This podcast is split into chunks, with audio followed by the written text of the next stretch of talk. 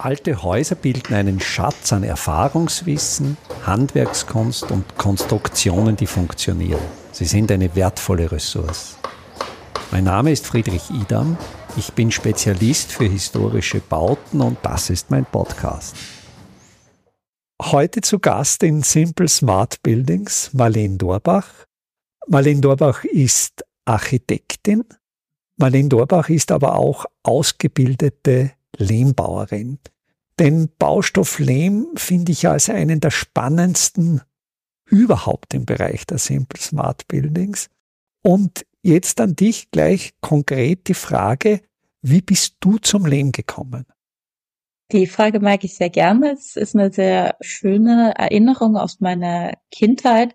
Mein Vater ist Landwirt und hat in seinem Acker immer sehr viel Lehm gehabt. Und gerade für Landwirte ist es immer ein Krampf, den Lehm zu pflügen, weil der die ganzen Maschinen verklebt und eigentlich ein sehr unfruchtbarer Boden ist, weil der hauptsächlich mineralisch ist und nicht wirklich organisch. Unter diesen Lehm, der am Acker ist, hat er auch so Hangrutsche gehabt und da war eine ganz dicke Lehmader.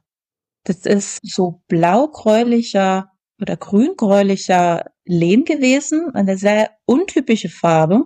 Das heißt, also Lehme kommen auch in allen Farben des Regenbogens in der Natur vor. Und meine Mutter wollte immer einen Lehmofen bauen aus diesem Lehm. Hat sich Bücher gekauft und wir haben dann Lehm gesammelt und in Wannen gelegt.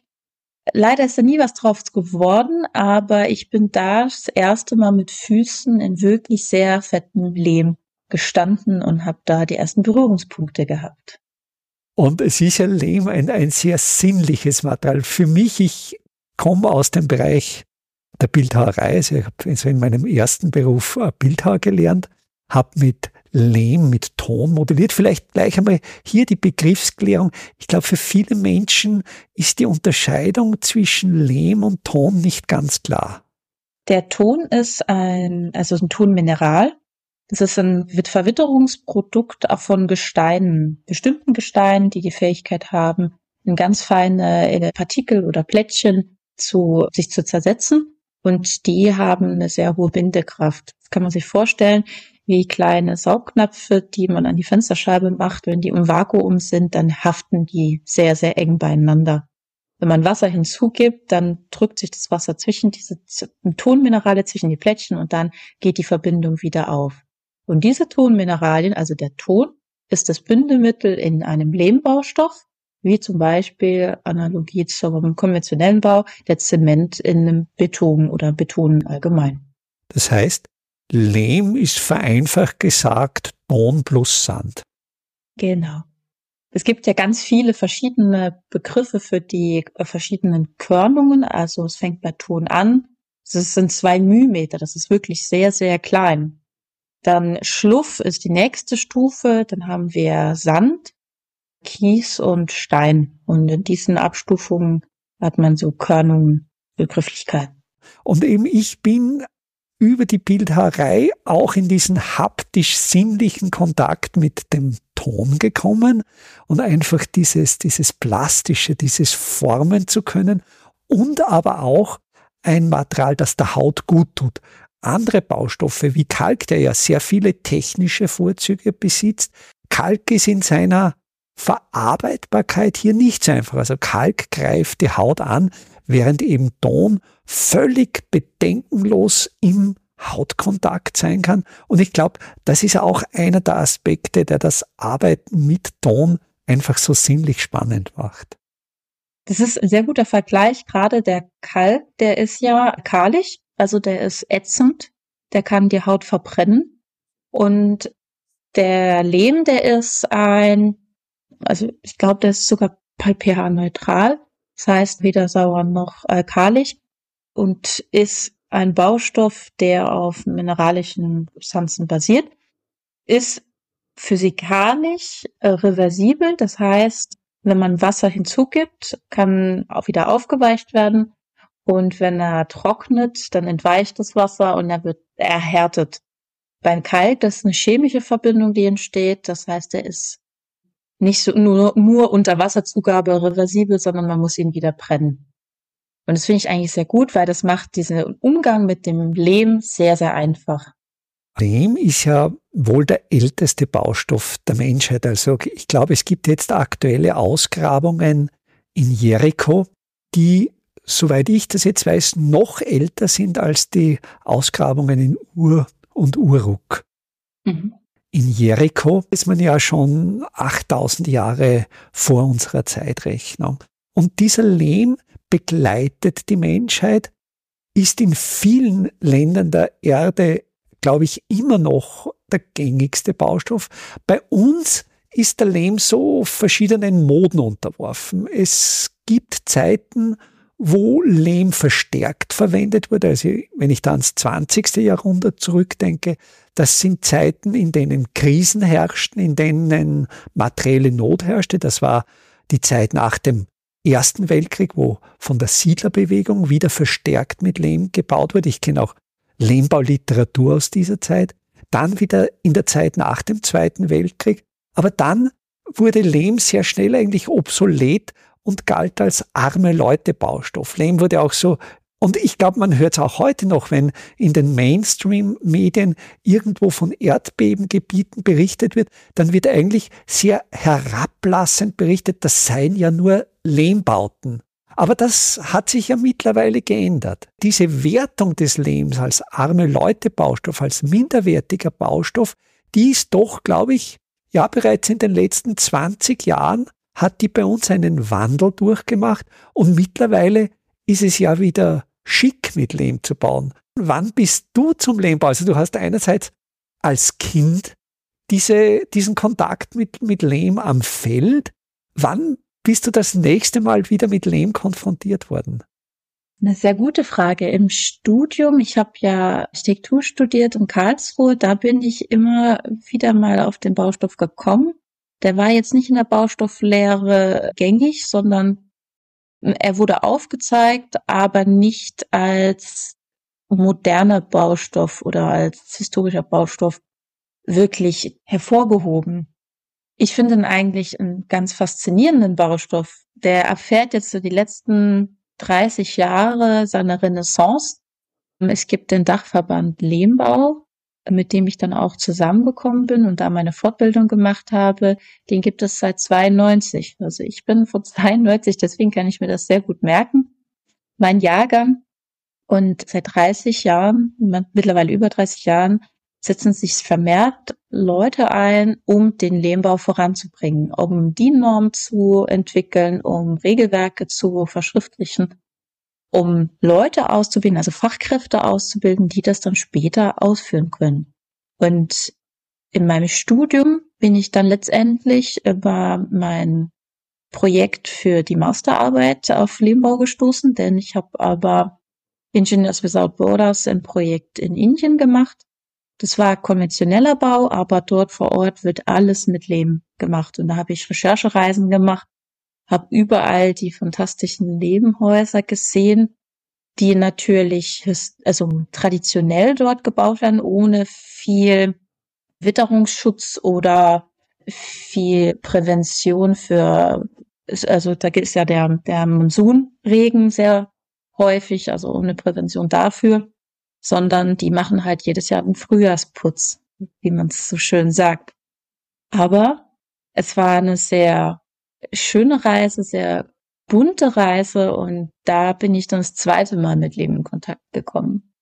Na, und später, nachdem ich ausgebildet war, Studium abgeschlossen hatte und schon mehrere Jahre in einem Büro gearbeitet habe, ist mir diese Fachkraft Lehmbau Fortbildung über den Weg gelaufen und die habe ich dann 2021 gemacht. Und seitdem hänge ich immer wieder mit den Fingern ganz tief im Leben. Und diese Ausbildung äh, zur Fachkraft im Lehmbau, ist die stark praxisorientiert oder ist es eine Kombination Praxis-Theorie? Wie, wie sieht diese Ausbildung aus? Die ist also auf jeden Fall Praxis und Theorie in Kombination. Das ist ganz wichtig. Es gibt mittlerweile bis zu vier Standorte in, in Deutschland, wo man das machen kann. Das ist ein Aufbau, Fortbildung für Handwerkerinnen und alle, die im Bauwesen zu tun haben. Also ob das jetzt Bauingenieure sind oder Bauingenieurinnen oder aus Architektur, so wie ich. Das macht man vier Wochen und dann gibt's Prüfungen dazu. Das ist einmal eine intensive Theoriewoche und dann ganz viel Praxis. Dann hat man auch später eine Theorie- und Praxisprüfung. Es war sehr schön. Also mein Standort, das war in Biberach an der Ries. Andere Baustandorte, die haben dann sehr praxisorientiert Baustellen, wie zum Beispiel im Ahrtal. Die können dann an einem Fachwerkhaus direkt das Ganze üben. Sehr schön auf jeden Fall. Du wendest ja den Lehmbau in deiner beruflichen Praxis an. Du bist ja auch unter anderem Bauleiterin in Naturdorf Bernau in der Oberpfalz in Bayern. Und dort wird ja auch mit Lehm gearbeitet. Ja, wir haben fünf Grundbaustoffe, also den Kalk, Stein, Holz, Hanf und den Lehm. Lehm ist für den Innenausbau. Wir haben eine Stampflehmwand aus Lehm gemacht. Eine Runde, das ist sehr, sehr schön. Dann haben wir die Lehmschüttung für die Einschubdecken von äh, Holzbalken. Eine Decke mit dem Aushub vor Ort gefüllt. Das ist ein sehr magerer Lehm, der bietet sich leider für sonst nichts anderes so richtig an. Also magerer Lehm bedeutet ein relativ geringer Tonanteil und ein relativ hoher Anteil an Sand. Genau, ja. Das heißt, je fetter eine Mischung ist, desto mehr Tonmineralien haben wir. Das ist natürlich ein höherer Binde- oder Klebekraft. Allerdings haben wir dementsprechend auch ein viel höheres Windverhalten und dementsprechend auch Schwindrisse. Und das wollen wir vermeiden. In dem Sinne wird ein Baustoff abgemagert, um das dann zu vermeiden. Das heißt, es ist wie so oft im Bauwesen die Balance zwischen zwei Extremen. Also einfach den Ausgleich zu finden, so viel Bindekraft wie notwendig, so wenig Volumensschwund wie überhaupt nur möglich. Genau. Das ist die Devise dabei und der ganze Innenausbau von den Häusern in Naturdorf Bernau wird dann auch mit Lehmputz gemacht. Also Lehmputz ist auch eine sehr, sehr schöne Arbeit. Sehr, sehr einfach. Ich weiß nicht, ob da Zuhörer und Zuhörerinnen sind, die verputzen. Man kann eine Lehmputzmaschine, wenn man fertig ist an einem Arbeitstag, einfach die, die Putzdrüse oder den Schlauch in eine Mischung oder ein Wassereimer reinstecken und dann über einen Tag oder sogar Tage hinweg so ruhen lassen. Und wenn man dann wieder weiterarbeitet, braucht man nur die Maschine anzuwerfen und kann direkt weitermachen. Wenn man es jetzt mit Kalk oder mit Gips verputzt, muss man die Maschine jeden Tag wieder säubern oder sogar fast schichtweise. Also ob es dann morgens so eine arme Schicht gibt, ich weiß nicht, aber das muss man relativ zügig wieder reinigen, weil sonst ist der Schlauch nachher verstopft, die Schnecke ist ver verstopft oder nachher unbrauchbar oder unmöglich zu reinigen. Und das ist sehr, sehr toll. Und diese tolle Eigenschaft von Lehm, dass er immer wieder frisch wird, nur durch Wasserzugabe, das funktioniert ja über Jahrtausende. Also wir ja. können letztlich die Ausgabe, da werden natürlich jetzt die Archäologen die Stirnrunzeln, aber man könnte theoretisch die Ausgrabungen von Jericho wieder befeuchten und mhm. mit diesem Jahrtausende alten Lehm wieder weiterarbeiten. Und das funktioniert und da wird ja Lehm, erstens ist dieser Prozess immer wieder wiederholbar und zweitens braucht er dieser Prozess so wenig Energie. Ich glaube, es gibt kaum einen Baustoff, in dem so wenig Energie drinnen steckt wie beim Lehm und wo auch im Recycling so wenig Energie drinnen steckt. Finde ich auch. Ich habe eine sehr schöne Anekdote dazu. Ein Lehrer, wo ich meine Fortbildung gemacht habe, hat erzählt im Unterricht, er war bei Ausgrabungen tätig und hat vom Lehm konserviert Strohähren gefunden. Und das war eine Ausgrabungsstätte von, keine Ahnung, wie lange die alt ist oder wie alt die ist. Das kann Jahrhunderte gewesen sein und da war die Ähre konserviert und da waren noch Samen drin. Das heißt, man hat Jahrhunderte alte Samen konserviert gehabt und die haben sie dann ins Institut für Botanik von Deutschland geschickt, um das nochmal aufkeimen lassen zu können, um zu gucken, was das für eine alte Sorte ist. Und ich finde es eigentlich ein sehr, sehr schönes Beispiel, um zu zeigen, wie der Lehm, wenn er nämlich einen anderen Baustoff, einen organischen Baustoff, ob es jetzt Holz ist, ob es jetzt Stroh, ein anderer Faserstoff ist, wenn der den umwandelt und abgetrocknet ist, also vorausgesetzt das Holz steckt nicht in der feuchten Lehmpampe, kann das konservieren und das über Jahr, Jahrhunderte. Und das finde ich eine ganz tolle Eigenschaft. Ich kenne dieses Beispiel von mittelalterlichen Fachwerksbauten, wo genau dieses Phänomen auch befundet wurde, das du jetzt beschrieben hast. Und das hängt ja bauphysikalisch mit der sogenannten Gleichgewichtsfeuchtigkeit zusammen. Mhm. Das heißt, jede Substanz ist ja ganz spezifisch in der Lage, Feuchtigkeit zu binden oder nicht. Wir kennen das zum Beispiel mit Salz. Also wenn Salz im Salzstreuer klumpig wird, gibt man ein paar Reiskörner dazu, weil einfach der Reis eine geringere Ausgleichsfeuchtigkeit besitzt. Und dadurch kann dann der benachbarte Baustoff trocken gehalten werden. Und so ist auch dieses Spiel mit Lehm und Holz. Und da wird eben auch das Holz um einige Prozent trockener gehalten durch das umgebende Lehmklima. Und oft sind es die paar Prozent, die es ausmachen, ob jetzt Holz für Mikroorganismen attraktiv ist oder nicht. Und es macht den Luftabschluss. Das heißt, die Feuchtigkeit wird zum einen reguliert und auch konstant gehalten, weil gerade Schwankungen in einem Bauteil, gerade bei Holz, verursacht ja, dass es sich viel bewegt und dadurch auch mit der Zeit sich abnutzt oder halt sich ausdehnt und wieder schwindet und dadurch auch Risse bekommt. Und das kann Lehm auch sehr, sehr gut abpuffern. Der Lehm ist so, so wie eine Waage. Du hast es eigentlich sehr schön beschrieben. Er schafft immer einen Ausgleich zu sich und seiner Umgebung. Und das ist gerade für ein Raumklima in der Wohnung oder in Aufenthaltsräumen ganz, ganz essentiell und ein großer Vorteil, dass der sowohl Feuchtigkeit als Temperatur äh, und auch möglicherweise Schadstoffe in der Luft rausfiltern kann. Also es gibt zum Beispiel, ich habe gehört von der Raucherkneipe, die mit Lehm verputzt war. Natürlich hat die nach Rauch gebrochen, aber man musste sie nicht so intensiv lüften oder nicht so viel sanieren wie jetzt eine, eine herkömmliche Raucherkneipe. Allerdings hat der ganze Rauch nachher in dem Lehm gesteckt und als man den Lehm von der Wand geschlagen hat und ein bisschen nass geworden ist, hat der gestuckt wie verrückt. Das heißt, der hat diese Schadstoffe aus der Luft so aufgenommen, dass er sie auch behalten hat. Das heißt, man kann ihn nachher gar nicht mehr wiederverwenden. Da muss man mal ein bisschen aufpassen mit recycelten Lehm gerade bei Baustellen, wo man ja Lehm wiederverwendet, muss man erst gucken, ob der kontaminiert ist.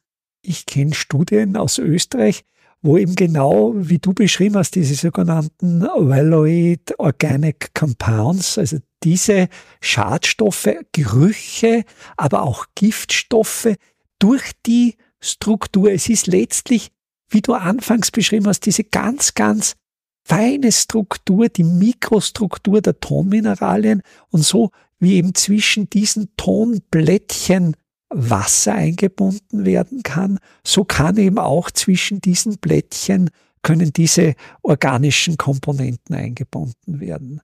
Das heißt, nicht immer sofort ans Recycling denken, sondern vorerst vielleicht einmal zu prüfen, ist jetzt der Lehm, den ich wiederverwenden möchte, möglicherweise kontaminiert.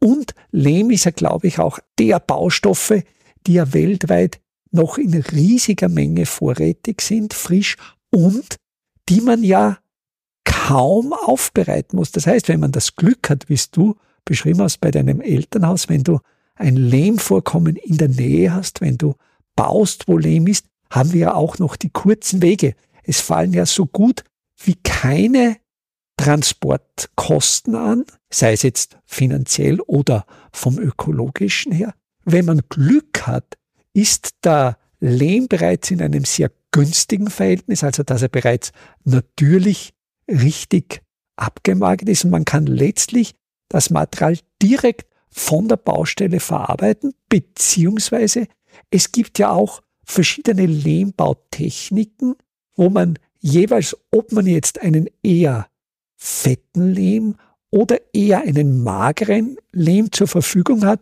jeweils die adäquate Lehmbautechnik wählt. Ja, finde ich sehr gut. Und zwar, ich arbeite sehr gerne mit Lehmen, die vor Ort sind, also Lehmaufbereitung, Lehmprüfung. Da gibt es verschiedene Varianten. Zum einen kann man Feldprüfungen machen und später auch Laborprüfungen. Bei den Feldprüfungen, da geht es darum, vor Ort erstmal sich ein Bild darüber zu machen, was kann, was ist, was habe ich eigentlich vor Ort? Was ist in der Grube? Ist es überhaupt Leben? Weil manchmal ist Erde gleich Erde und man weiß es nicht, ob es einmal Humus ist oder der Laie weiß, kann es nicht vom Leben unterscheiden. Weil da gibt es so eine fünf Sinne Prüfung oder Tests. Das heißt, man kann mit seinem Geruchssinn, mit seinen fünf Sinnen das erstmal prüfen. Zum einen der Geruchssinn. Man riecht, ob das sich irgendwie modrig oder wie ein Kompost äh, riecht. Wenn, wenn das der Fall sein sollte, sind sehr viele organische Materialien drin und die organischen Materialien zersetzen sich mit der Zeit, verringern das Volumen und bilden Hohlräume oder verschwinden. Das heißt, das möchten wir nicht haben. Wir wollen einen rein mineralischen Lehm haben für, als Grundbaustoff. Das heißt, der sollte so mineralisch, so erdig wie möglich riechen, nicht nach Kompost. Dann kann man schauen mit den Augen, ob der schwarze Punkt oder Luft, schwarze Einschlüsse hat. Das wäre auch wieder ein Zeichen zu Humus. Das sollte auch nicht der Fall sein oder viel Wurzelwerk oder viel Getiere oder Käfer oder so weiter. Oder auch auf Humus anschließen. Und man kann mit einem Messerschnitt die Oberfläche von Lehm glatt ziehen oder schneiden. Und wenn es sehr, sehr glänzt und wenig Körner sind, also wenig Sand drin ist, ist auch ein Zeichen dafür, dass er fetter ist oder dementsprechend, wenn viele Körner sind, magerer ist. Das wären die zwei ersten Sinne. Dann haben wir noch den Hörtest. Man kann eine Kugelform und sich mal ans Ohr halten und so ein bisschen verreiben. Dann hört man, ob es knirscht. Und das heißt, wenn es sehr viel knirscht, sind sehr viele Sandkörner dazwischen. Bedeutet, er ist magerer. Wenn er sich aber eher so schmatzig anhört und kaum Geräusche macht, ist er recht fett. Dann haben wir noch den Fühltest, also den Tastsinn. Man macht den Lehm ein bisschen feucht. Das ist auch das Erste, was ich mache. Ich, entweder habe ich eine Wasserflasche dabei oder spuck einmal kurz in die Hände und schmier ein bisschen Lehm zwischen den Fingerspitzen und dann merke ich sofort, ob das sich wie Butter anfühlt oder wie so ein Sandkasten, der gerade drauf geregnet hat. Nasser Sand. Also diese zwei Extreme kann man sich vor Augen führen. Je butterig und schmieriger es sich anfühlt, desto fetter ist er auch. Und zu guter Letzt kann man es auch mal in den Mund nehmen und ein bisschen drauf rumknirschen oder mit der Zunge tasten und schmecken, ob es sich sehr körnig anfühlt auf der Zunge oder ob es einen bestimmten Geschmack hat. Zwischen den Zähnen merkt man dann auch, ob viele Sandkörner sind oder nicht.